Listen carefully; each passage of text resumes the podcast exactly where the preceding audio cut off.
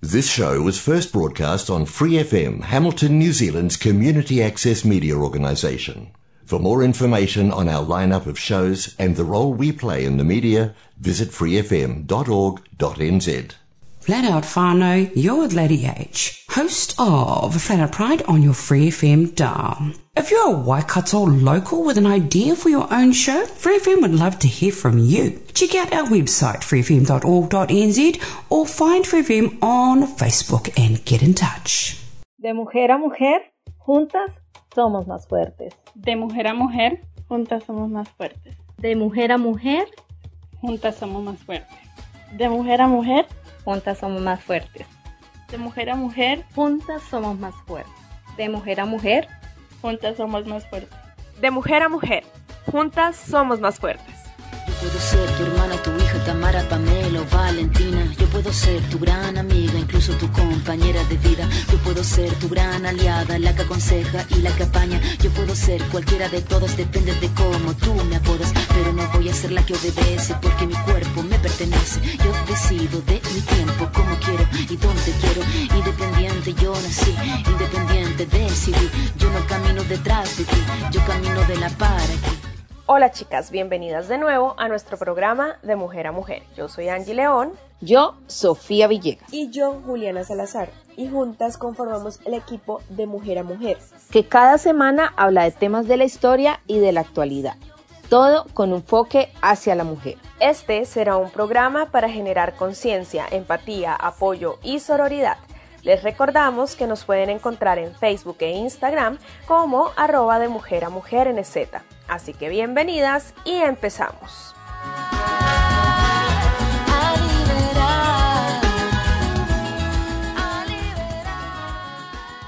Hola chicas, bienvenidas de nuevo a nuestro programa de Mujer a Mujer.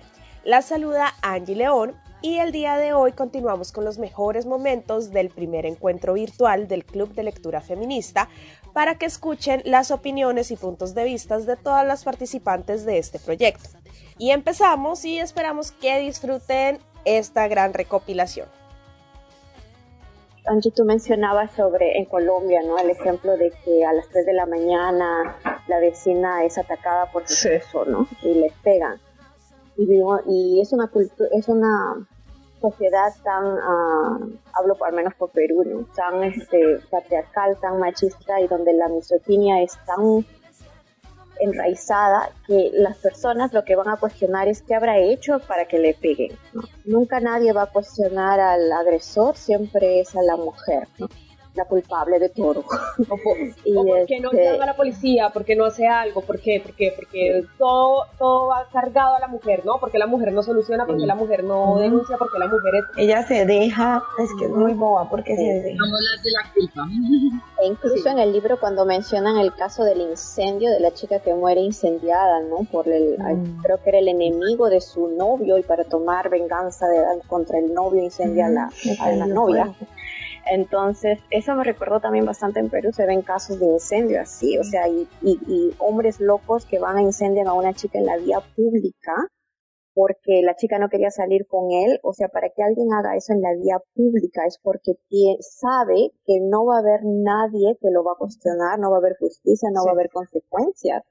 Entonces eso de verdad es ya, para mí es como demasiado, demasiado me suena mucho el tema cultural, ¿no? A mí eso es lo que más me resuena porque, bueno, yo soy de la Ciudad de México, México, y tengo una familia muy tradicionalista, y entonces me causa como mucho el shock entre los comentarios que nos parecen normales eh, y que de repente pues no lo son, ¿no? Y a mí sí me causa mucho conflicto, volviendo al tema del libro, eh, toda esta situación de, los musulmanes, o sea, porque qué es lo que tú, qué es tú, hasta dónde, y eso es lo que yo me he preguntado, ¿no? A lo largo del tiempo, es, bueno, durante la lectura ¿hasta dónde llega esta parte de los derechos o hasta dónde llega esta parte cultural?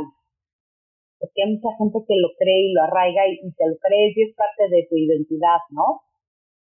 Entonces, bueno, no sé, no tengo la respuesta. La verdad es que me, me causa mucha controversia este tema y, y, por eso eh, estoy muy atenta a lo que ustedes comentan porque intento resolver estas cuestiones que, que yo tengo y que no sé, o sea, no sé la respuesta y, no sé, no sé si la vaya a tener o no, pero...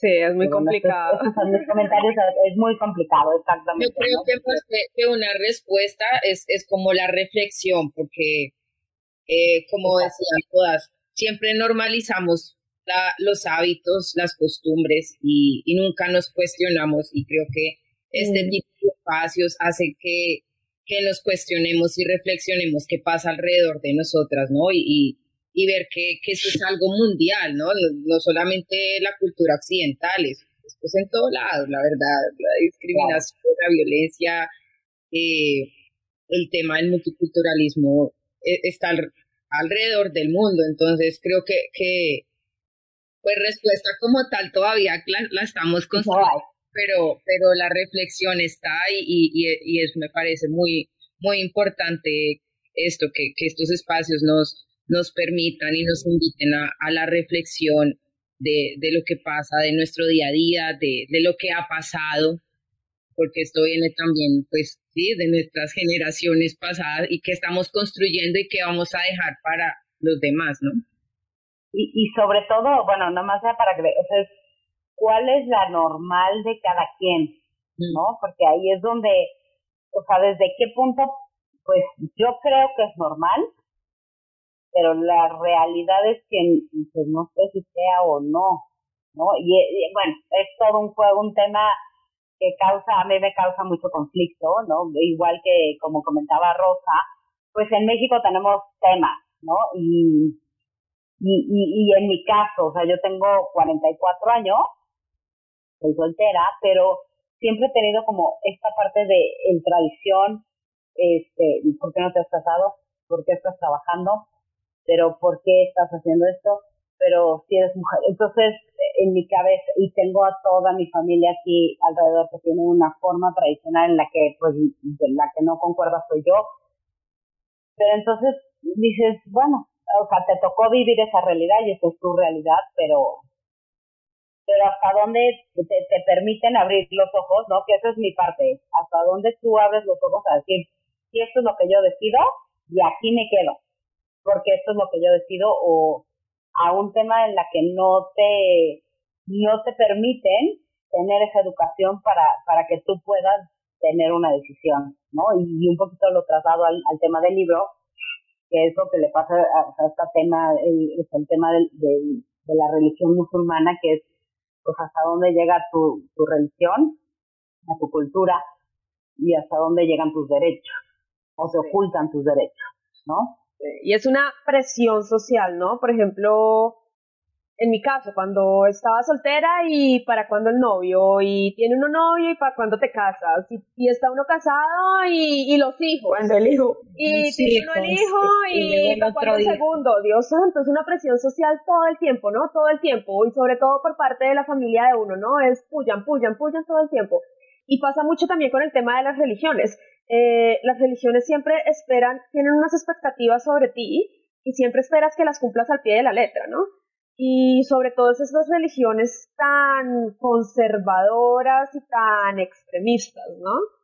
Siempre es esa presión sobre la mujer de que tienes que cumplir unos parámetros específicos y si medio te desvías un poco, entonces como el caso del libro, eres una puta. También Luna, eh, mencionas lo que tú comentabas, Luna me hizo pensar bastante porque efectivamente cuando, cuando uno está dentro de una sociedad tan patriarcal, y este es un sistema, ¿no? Que está alimentado por mujeres y hombres, ¿no? Entonces, cuando tú abres los ojos, justo como mencionabas, ¿no? Abres los ojos, te empiezas a dar cuenta que esto no está bien, que esto no, que esto no debería ser así y que esto violenta tus derechos. Viene la cuestión de qué hago ahora. ¿Me hago la de la vista gorda y sigo la fiesta en paz? ¿O nadar contra corriente va a ser tan difícil y voy a perder tantas amistades o incluso familiares?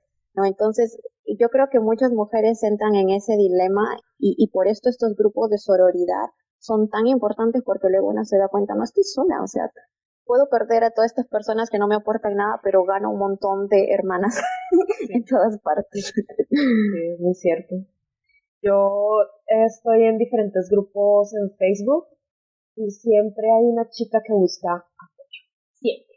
Siempre hay una chica que escribe en estos grupos buscando ese abrazo sororo de otras. Y, y, es muy bonito cómo todas se mandan en picada a contestar el mensaje, a contestar la publicación. No, no te preocupes, nena, no, mira, eh, estamos contigo, no, es muy lindo. Por eso es que hay que trabajar en estas comunidades, es, es muy cierto. Tenemos que crear espacios separatistas de mujeres, porque solo entre nosotras nos entendemos y nos apoyamos y sabemos por lo que vivimos, por lo que tenemos que pasar a diario.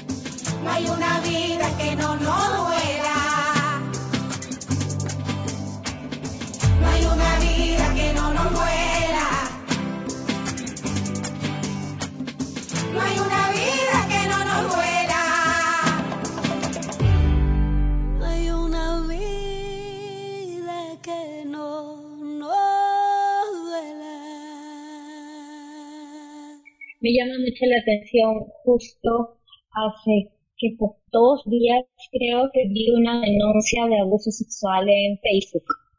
Y salió en las noticias, rebotó poco, pero me llamó la atención que las personas comentaban que podía ser una denuncia falsa, que podían haber eh, otras motivaciones que porque esta persona ya había llegado a un lugar alto o algún un puesto de confianza o, alto es que la envidia de la mujer era la que la hacía hablar. Y cuando me metí en la publicación para leer lo que había pasado, entonces encontré esos comentarios de que, eh, que decían fuerza yo te creo fuerza, yo te creo, y justo le explicaba a mi pareja cómo es que las mujeres nos creemos porque es posible, es real y nos pasa en el día a día. Y a veces los hombres no lo entienden porque nunca les ha pasado, porque viven en esa posición privilegiada.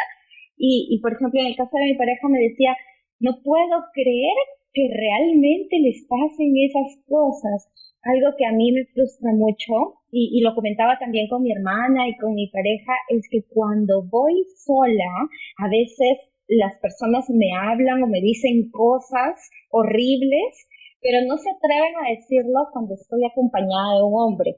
Mm. Y eso me generaba mucha frustración. Recuerdo que una vez, hace que tres semanas, cuatro semanas quizás, yo caminaba con mi hermana y un hombre nos dijo algo que tipo que ni siquiera entendimos lo que nos dijo, pero sabíamos que era algo horrible. Y, y conversábamos, ¿no? ¿Cuál era mi edad? Porque en la esquina nos estaba esperando mi enamorado allí en el carro. Y si él supiera que está ahí un hombre, no me hubiera dicho nada. Y nos da una cólera y llegamos de mal humor y justo él decía, pero sí, pues, pero mejor no me contesten porque les puede hacer algo. Dije, sí, pero es que tú no debería decir, a ti no te dicen nada y frustra el hecho de que necesito esta figura de protección para sentirme segura en la calle. Y como, y, y justo mi pareja se daba cuenta y decía, es algo que les pasa todo el tiempo, ¿no? Y, ahora que compartimos más tiempo juntos, él ha ido viendo cómo realmente él está en una posición privilegiada y nosotras podemos sí identificar y creer estos testimonios que para otras personas es pueden ser imposibles. había pasado. Sí, es verdad. Hay, eh, lo que tú mencionas acerca de tener como una figura masculina al lado de uno, ¿no? Es, es, lo mismo, por ejemplo, cuando uno habla con un chico normal o algo y, y, no sé, y uno de repente tiene que hacerle la aclaración o de que uno es casado o de que uno tiene novio o, de que, o para que le, le respeten a uno, como para que te dejen de acosar, como para que... yo digo, porque por el simple hecho de decir, yo como mujer no me interesas, no funciona, ¿sí? Con ellos no funciona. Tienes que decir, tengo pareja, tengo, o sea, ¿Alguien mm. se acuerda cuántas mujeres llegaron, cuántas personas, porque no fueron solo mujeres, cuántas personas llegaron en la primera marcha en 2003? No, pero este, fueron más de 30 mil personas. Lo que más me sorprendió era que en el libro menciona que unas semanas antes, que fue hace como un mes atrás, ellos habían iniciado la primera marcha y solamente habían ido ocho personas. Ah.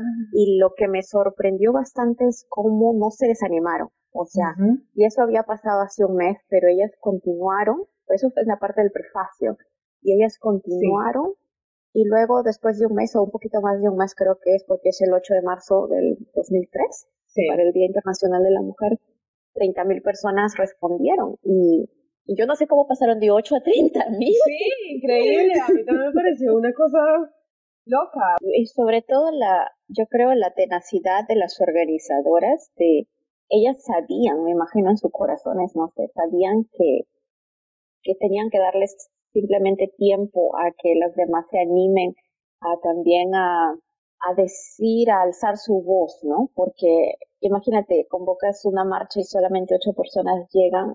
Yo no sé si yo haría una segunda marcha, pero ellas como que sabían, sabían que ellas estaban ahí y que era solamente cuestión de darles oportunidad y animarlas, seguir animándolas a que puedan alzar su voz contra todas estas agresiones. Yo solo quiero mencionar, eh, me parece muy interesante la cuestión en que cómo, cómo ese hecho que ocurrió en 2003 en Francia puede trastocar ahorita en 2021 a cada uno de nuestros países. Ahorita que mencionas la cuestión de las 30 mil personas en la marcha, pues me viene a la mente Aquí cuando son, eh, pues cuando es el Día Internacional de la Mujer, en los 8 de marzo, o cuando hay algo, pues lamentables feminicidios que han ocurrido, pues hay mucha concurrencia, ¿no? De mujeres que vamos a la marcha, que, que ahí estamos. Entonces, me parece como como muy interesante cómo no hemos avanzado también en ese sentido, ¿no? Trascendido esa parte de los feminicidios, ¿no? Que siguen pasando una y otra vez en cada una de las, pues de las partes de donde ahorita, por ejemplo, lo que estamos analizando, ¿no? Francia, Gran Bretaña y pues los países de donde somos nosotras. Creo que más bien, de cierto modo, es para mí como, híjole, qué rabia que todavía a estas alturas sigan ocurriendo ese tipo de, pues los feminicidios, ¿no? Que sería lo más, que esto, el patriarcado y la misoginia hasta su máximo, ¿no? Entonces, este, más bien, pues sí es como impactante que sí tantas personas, ¿por qué? Porque pues a todos nos trastoca, ¿no? Las fibras más sensibles, ¿no? Sería como eso lo que, lo que quería compartir. No, Rosa, mira que es tan impactante lo que dices que, que y tan irónico que nuestro pleno siglo XXI, que hasta cuando entramos todos en, en cuarentena, los índices a nivel mundial, a nivel mundial de violencia contra mujer se dispararon, pero de una manera entonces nos podemos dar cuenta que nosotras ni siquiera en nuestras propias casas estamos seguras. Esto no es, no es algo solamente de, de la calle, es algo que, que, se cultiva desde nuestros hogares. Entonces es, es bastante impactante que a pesar de que, y es muy hermoso que, que la sororidad haya crecido a nivel mundial, porque ya hay más concientización, porque estamos cansadas, al mismo tiempo, como dices, esto es, es muy impactante ver que, que y también incrementa más la violencia contra nosotras, entonces es, es bastante preocupante, ¿no?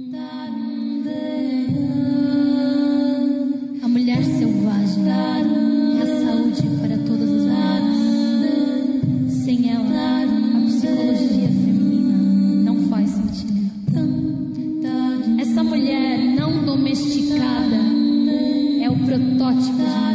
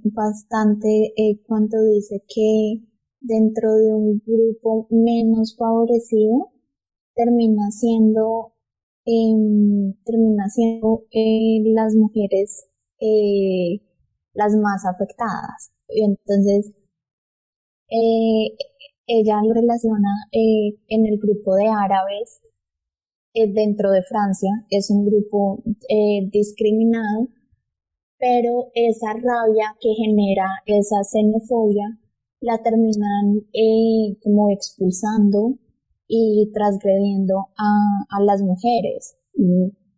Y, veo como la relación que hay en este momento hacia, hacia las venezolanas en nuestros países latinos, que son emigrantes y que eh, están sufriendo como es discriminación y esa xenofobia y eh, como las más vulneradas terminan siendo eh, las mujeres. Entonces eh, entonces creen que tienen el derecho a sobrepasar eh, esos límites eh, porque son un grupo menos favorecido o simplemente en el lenguaje que utilizamos. Entonces eh, son las chicas, las chicas chicas, entonces es como, como esa represión que tienen eh, sobre un grupo menos favorecido, eh, otro grupo menos favorecido. también había como muchos, eh, como unos podcasts de, de las mujeres eh, negras que muchas veces no se sienten representadas por los grupos em, feministas blancos eh, pues sí, que porque ellos no se sienten como en, en, en el, con, bajo esos como privilegios. Has, eh, nos has hecho recordar una parte del libro que en la que no nos habíamos, bueno, no, no hemos comentado que es, eh, la autora dice que ella entiende, y, pero no justifica la violencia de estos hombres en estas barriadas, mm. porque ella menciona que ellos son desempleados, que no pueden acceder a, empleos decentes porque son discriminados y toda esa cólera y esa furia la desfogan eh, violando. O maltratando de distintas maneras. Y a mí me sorprendió cuando ella dijo, yo entiendo, los entiendo y no los justifico. Gracias por acompañarnos el día de hoy. Las esperamos la próxima semana con más temas y recomendados aquí en De Mujer a Mujer. No olviden seguirnos en Facebook e Instagram en arroba de mujer a mujer NZ. Hasta la próxima.